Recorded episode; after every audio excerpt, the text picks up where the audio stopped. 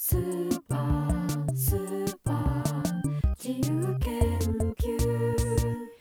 クララズのラジオスーパー自由研究ミュージシャンであるクララズがラジオパーソナリティとなって考えたこと興味を持ったことなどどんな小さなことも研究テーマとして日記のように報告するラジオ番組。役に立つかはさておきさまざまな世界の窓を開けて一緒に覗いてみましょう。第7回になると思うんですけれども、えー今回はですね「外飯ってうまいよな」の巻です。えー外で食べる、えーご飯のことであの外食とはまた違うんですけど、えーなんだろう本当に外の、えーつまりなんか屋外野外での飯ってことですね。なんかあの外で食べるご飯って美味しく感じる時があってあのー何なんだろうと思いましたね。例えばあのご飯じゃないんですけど外で飲むこれ寒い時期だとあったかい紙カップの飲み物がなんか美味しいというかすごいありがたいですよね。スーパー自由研究新宿三丁目を歩いてたらあのーまあなんか特に用事もなく歩いてたんですけどちょっとあの一駅歩きたいなみたいな感じであの移動の途中に駅を降り始めたんですけどあのそしたら街に熊手を持って歩いてる人がこう複数いましてまあちらほらいらっしゃいましたね。あのこれはもしかしてと思って近くの花園神社まで歩いたところ、えーやってましたね。鳥の市でしたね。聞いたことはあるんですけど見たことはなかったんであのたまたまその時期だったんですね。来れてよかったですね。あちこちであの三本締めしてる声が上がっててなんかすごい熱気でしたね。鳥の市ってこういう感じなんだなっていうのがあの本当に初めて分かりました。でその神社の境内にですねさすがに屋台の食べ物が並んでましてまあもうお祭りですよね本当に本格的な。なんかあの見てるとこう来たからにはどうしても何か一つ買って食べたいっていう気持ちが湧いてきてですねあの買ったのがチョコバナナだったんですけどまあチョコレートになんか水色だか緑のカラースプレーがふんだんにまぶされたチョコバナナですね。であのそれをですねその場で食べたいところだったんですけどなぜかあの境内の飲食あ境内での飲食はしないでくださいっていう看板を持った係員の人たちがいて、まあ、呼びかけをしてたんですね。なんかあのまあもしかしたらあの感染防止対策的なあのものとかあとまあゴミとかの理由があって、まあ、それをやってたんだとはあの全然わかるんですけどなんか屋台があるのにその場で食べれないという不思議なシステム光景でしたね。まあその上でねチョコバナナをあのビニールに入れてもらったチョコバナナを持ち帰るのは難しいしあの新宿の路上でチョコバナナを食べるのもなんか非常に落ち着かないしと思ってあの結局神社の人がいない熊手の売ってる屋台の裏側でこっそりと食べさせていただきましたね。はい。美味しかったですね。でもねチョコバナナって一人で買って食べるテンションのものじゃないなって やっぱり思いましたね。まああのーそれでもどうしても買いたいと思わせるものがありました。東京の西武池袋線で池袋から一駅の椎名町という駅にあるお店なんですけれども、えー南天という立ち食いそばうどんのお店ですね。えっ、と東西南北の南に天使の天と書いて南天なんですけれども駅のすぐ目の前にあるんですけどあのここがなんかね絶品というか特別なんですよね。なんかあの一応カウンターとかあるんですけどお店に。でもなんかあの結構ほぼ外みたいな感じです席が。えー、まあ扉のない飲食店ですかね。お客さんが多い時はお店が用意したカウンターとかテーブルも全部埋まっちゃうんですけどでもお客さんが来る限り注文もバンバン受け付けててみんなそれを出されたものをどこで食べることになるかっていうとお店の目の前にある駅前のベンチであの食べてるんですね。もうなんか駅のベンチか区のあの自治体のものか分かんないんですけどなんかこう黙認みたいな感じであのもうそこを使うしかないんですよね。私もあの初めて来た時そういう状況になってしまってベンチに丼と箸を持って肉そばをすったんですけど寒い日に食べる外のあったかい肉そばがまあうまいんですねお蕎麦自体はコシがなくてでお肉もまあ普通の豚バラ肉がたっぷり。あとはざっくりと切った長ネギが乗っかっていてまあその正直そばとして決してなんか凝ったものではないんですけどなんか特別うまいなっていうのが南天のそばですね。近くにいい銭湯があるんであのお風呂上がりにぜひ流れてほしいところですね。その銭湯も非常におすすめです。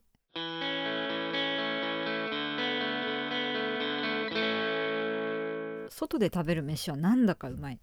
皆さんの外飯についてのエピソードを教えてください。ということで、えー、リスナーの皆さんから、えー、アンケートを取りました、えー、では早速ラジオネーム海の男さん。野外で食べる日清カップヌードルはなぜあんなにうまいのかと思うことがあります。学生時代いまいち馴染めない学生生活やどうも不納得な失恋などいろいろなモヤモヤを抱えていた時にやけくそで日曜の夕方鎌倉由比ヶ浜に出発。到着後空腹に耐えかねて砂浜に座って一人で食べた日清カップヌードル。かっこカレーの味が美味しかったこと。その後学校には馴染めたけどいまいちノリが合わせられない人たちとバーベキューに行ってしまった時近くのコンビニに一人で抜け出して店内でお湯を注ぎ駐車場で食べた日清カップヌードルかっこシーフードが美味しかったこと。そういえば日清カップヌードルは発売当初全く売れなかったが有名な浅間山荘事件に送り込まれた警察機動隊の人々の非常食として雪山で食べられるシーンが繰り返しテレビのワイドショーで流されたことにより一気に国民食になった歴史があるそうですね。熱湯を注いでも持ち手が熱くならないあのカップも外で食べられてきた歴史の賜物なのかもしれませんね。はい確かに持ち手熱くならないですね。片手であの持って持ち運んで食べれますもんね。浅間山荘事件のあれですね。あのそこで非常食として使われたことであの広まったというのは初めて知りました。タイムリーなことに私もつい最近カップヌードルのカレー味を食べたんですけどね。あのなんか最近いつからか分かんないんですけど蓋が変わっててあの蓋の指でつまむ部分あるじゃないですか。あれが1個増えて蓋が2つになってたんですよ。で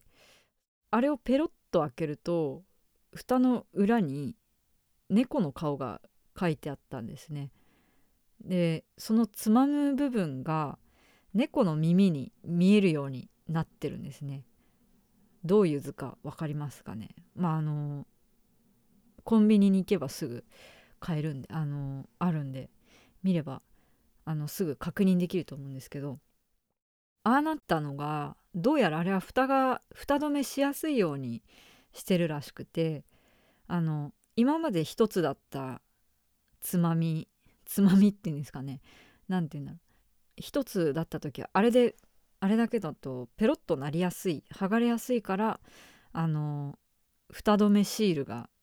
ついてましたよね。なんかあの底の方に。確か。違ったっけな。であのシールを廃止することによってあのプラスチックのゴミとか原料を削減できるっていうまああの環境のことを配慮した結果の猫耳なんですね。まあ確かにねカップヌードルあのいっぱい売れてますからその売れた分使われてたはずのシールがを使わなくなったらかなりの削減になりますね。えー、では続けてご紹介します。ラジオネーム青もみじさん。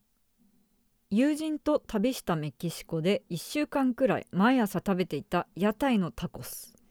トウモロコシ粉や小麦粉を丸く伸ばして焼いた皮トルティーヤに具材を挟んで食べるメキシコ料理。1つ約100円。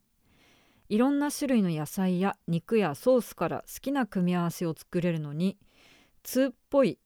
地元のおっちゃんの真似をしてポルファボールタコでペスカードゥと言ってシンプルな魚のタコスを注文していました。ちなみに友人は隣の屋台のちっこいパンケーキにはまっていました。異国のお話ですね。ポルファボールタコでペスカード、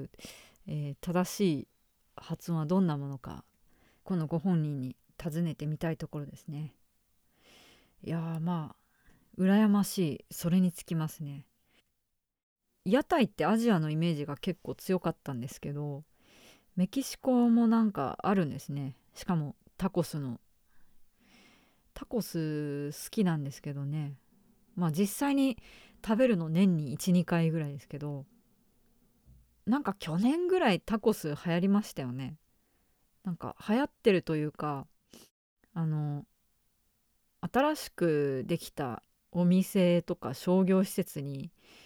の飲食店にタコスの店が割合多かったかもっていうなんか必ず一つあったかもっていうまあそういう感覚ですね。あのそういうタコス屋さんのタコスっていうのはちょっと高くてあのー今日はなんか特別にっていう感じで食べる感じはありましたけどまあメキシコだとタコスの立ち位置って日本でいうなんかなんだろうもっとカジュアルなラーメンうどんそばとかコロッケとかのノリなんですかね。海外の屋台は私は台湾しか行ったことないのであのーまあそこで体験したぐらいですかね。なんかもうメキシコも同じだと思うんですけどあれはなんか外だからなおさらうまいっていうのもあったかもしれないけどなんか純粋にそのものが美味しいですよね。そっか。タコスあの沖縄の外飯の話をしていいですかね。あのーライブで初めて遠征に行ったのが那覇でして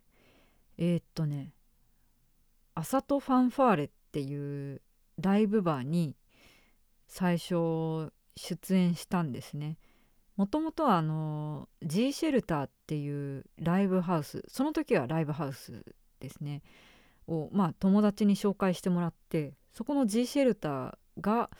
まあ、の前日にあの他の日もこっちに出てみないかということであの紹介してくださったライブバーなんですけど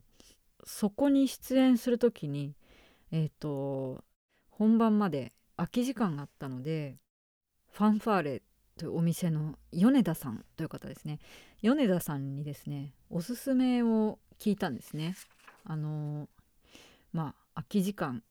あるんでなんかちょっとお腹を満たしたいんでなんかどっか美味しいとこありますかねっておすすめを聞いたんですけれども、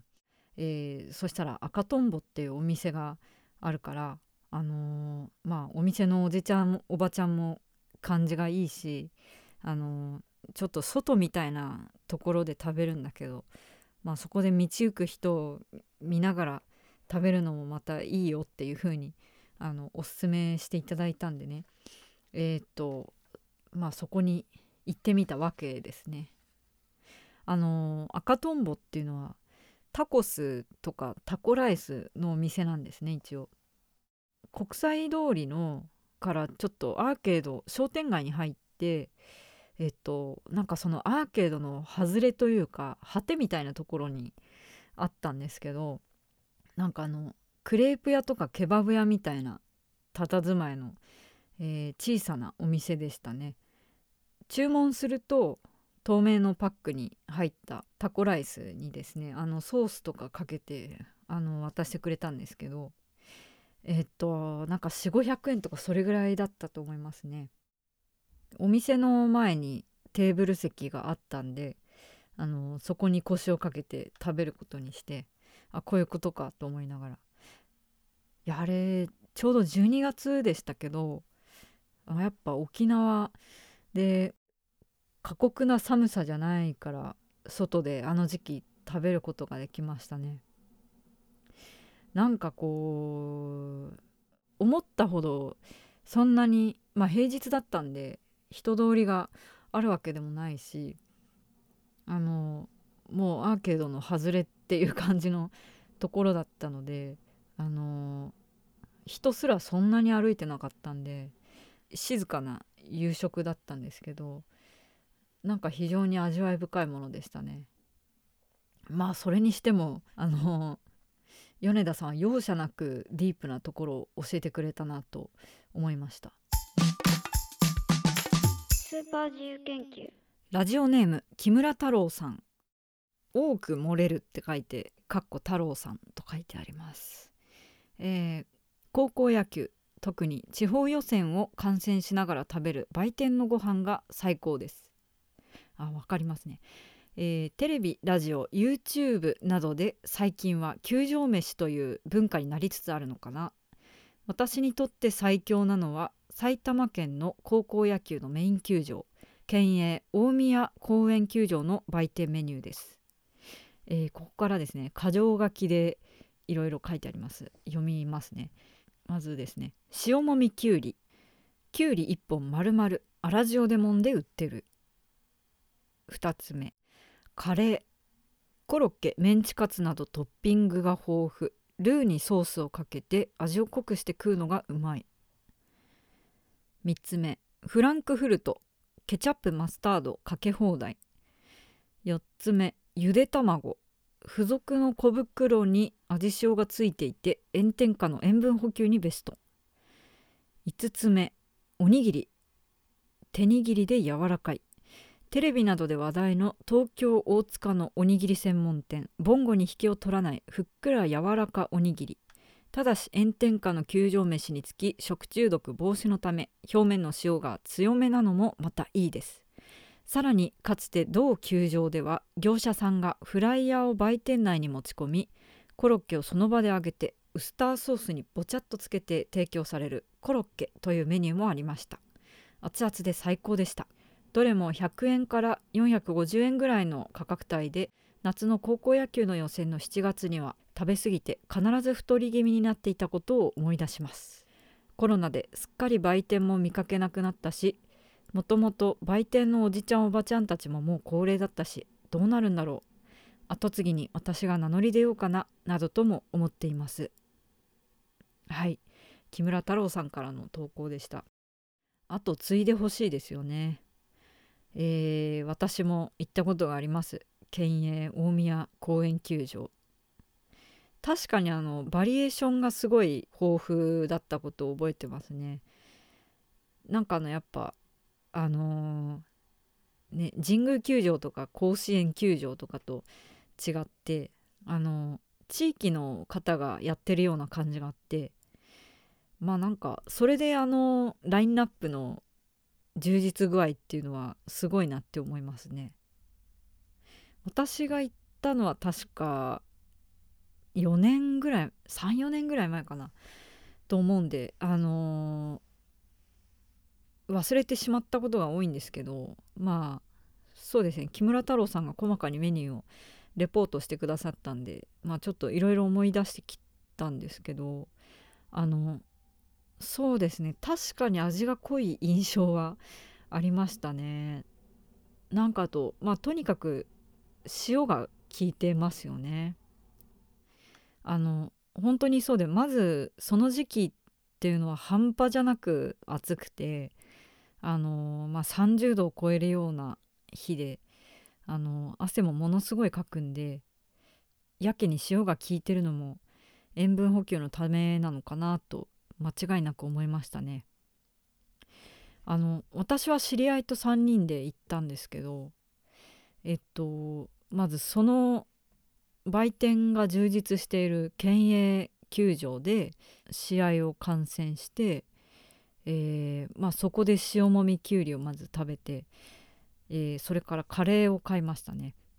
カレーはですねビニール袋に入れてもらってテイクアウトしました。どこにテイクアウトしたかっていうと今度はあの10分ほど歩いたところにさいたま市の市営の大宮球場っていうのがまたあってそこにはしごして行ったんですよね。こっちの方は売店がないので県営球場で買ったカレーをまあそこに持って行ったわけなんですけどあのまずですねその時に移動の途中にもう暑すぎてあの若干頭が痛くなるほどでしたね。今考えるとあれは熱中症になり始めてる症状ですよね。危なかったです。でもあの市営球場は県営球場よりもなんか風通しがいいというか暑さがマシだったんですよね。いやあのー過酷でしたね。何をそんな過酷な思いをしながらと思うんですけどなんか非常に夢中になりましたね。まあこれは随分前のことだったんであのーまあ今売店がどういう感じになってるのかわかんないですけど、えーなんかまあ球場の話になっちゃいましたね。あのーでも他の地域のメイン球場だとどういう食べ物があるかっていうのがあの気になりますねすでに冬なので地域によってはあの外飯が非常に厳しいところがほとんどかと思いますがまああの皆さん風邪ひかないようにあの気をつけて乗り切りましょう。ということで、えースーパー自由研究ですねあのお便りご質問など、えー今後もお気軽にお送りください。クララズクララズ at gmail.com clalas clalas at gmail.com ですね、えーラジオネームを添えてお送りください。スーパースーパー自由研究ミュージシャンであるクララズがラジオパーソナリティとなって考えたこと興味を持ったことなどどんな小さなことも研究テーマとして日記のように報告するラジオ番組「スーパー自由研究」でした。さようなら。